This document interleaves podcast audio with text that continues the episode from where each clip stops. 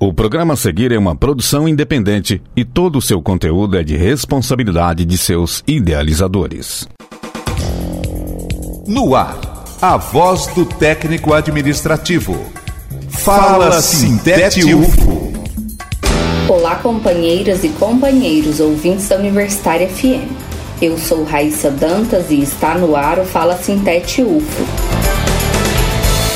Nessa quarta-feira, 19 de abril, é o Dia dos Povos Indígenas.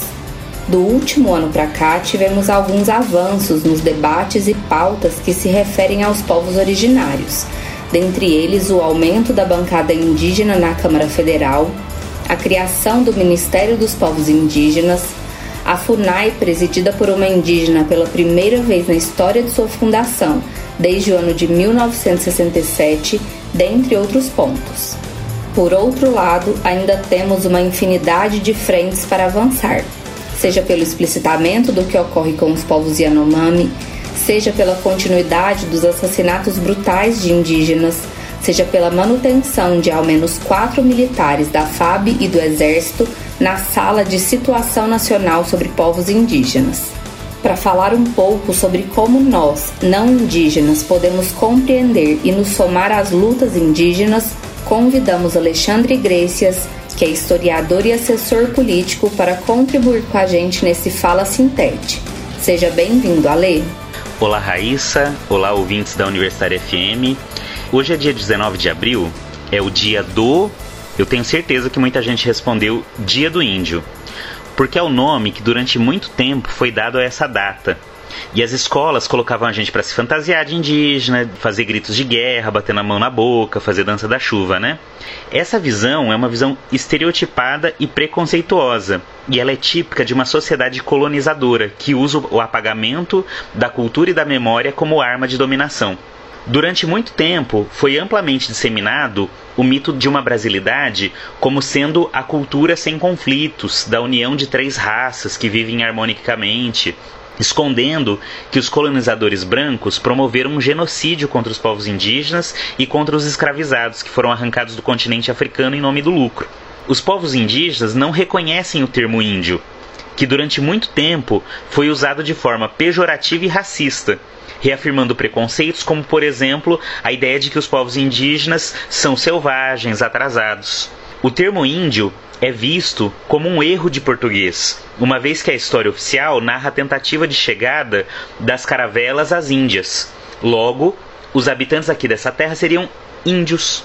Em 1500, os colonizadores portugueses encontraram entre 3,5 e 5 milhões de seres humanos e cerca de mil povos diferentes nessas terras. Nenhum se identificava como índio. Hoje, de acordo com o censo do IBGE, existem cerca de 1 milhão 650 mil indígenas. Mas chegou ao dramático número de apenas 70 mil pessoas nos anos 50 do século passado. Isso é uma política de séculos de extermínio que chegou a quase zerar, a quase dizimar completamente o número de indígenas que aqui viviam nessa terra antes da chegada dos portugueses. A situação hoje permanece dramática, mesmo com uma mudança de ventos nos últimos meses, com a criação do inédito Ministério dos Povos Indígenas, com a ampliação da bancada do COCAR e com a primeira indígena presidindo a FUNAI. Mas ainda tem muito que se fazer e nós, pessoas não indígenas, precisamos entender o nosso papel e contribuir com essa luta. Em primeiro lugar, precisamos parar de usar o termo índio e passar a usar indígena, que significa originário da terra, que vivia aqui antes da colonização. Deixar de usar termos preconceituosos como tribo. O certo é povo, aldeia, comunidade. Parar de dizer que o Brasil foi descoberto, como se não houvessem pessoas com uma vida e com uma história aqui antes de 1500. Dizer que algo é um programa de índio, que alguma coisa ruim é uma coisa tabajara, que existe muito cacique para pouco índio, são expressões racistas, assim como usar fantasia, debochar, fazer piadas com as culturas dos povos originários. Os indígenas hoje são responsáveis por salvar a maior parte dos biomas que seguem preservados, ocupando o território sem destruir. É visível quando você olha uma foto de satélite a fronteira entre o desmatamento que está na área de fora e da floresta em pé que está dentro dos territórios indígenas. A gente precisa ser aliado lutando por políticas de preservação, por apoiar a representação dos indígenas nos espaços de poder, de ter acesso aos direitos e principalmente apoiar a demarcação de terras. Isso é o mínimo que a gente pode fazer para reparação após tantos anos de violência.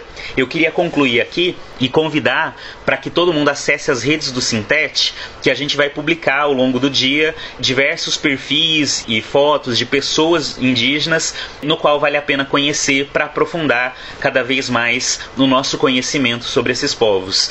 E hoje pode ser o Dia dos Povos Indígenas, mas é importante conhecer a cultura dos povos tradicionais todo dia, durante o ano inteiro e não somente nessa data. Alexandre, nós agradecemos muito a sua participação.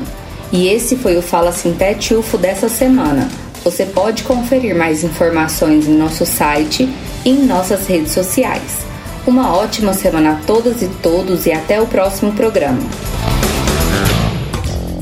Fala Sintete UFO, a voz do técnico administrativo. O conteúdo que você ouviu é de uma produção independente, sendo assim de inteira responsabilidade de seus idealizadores.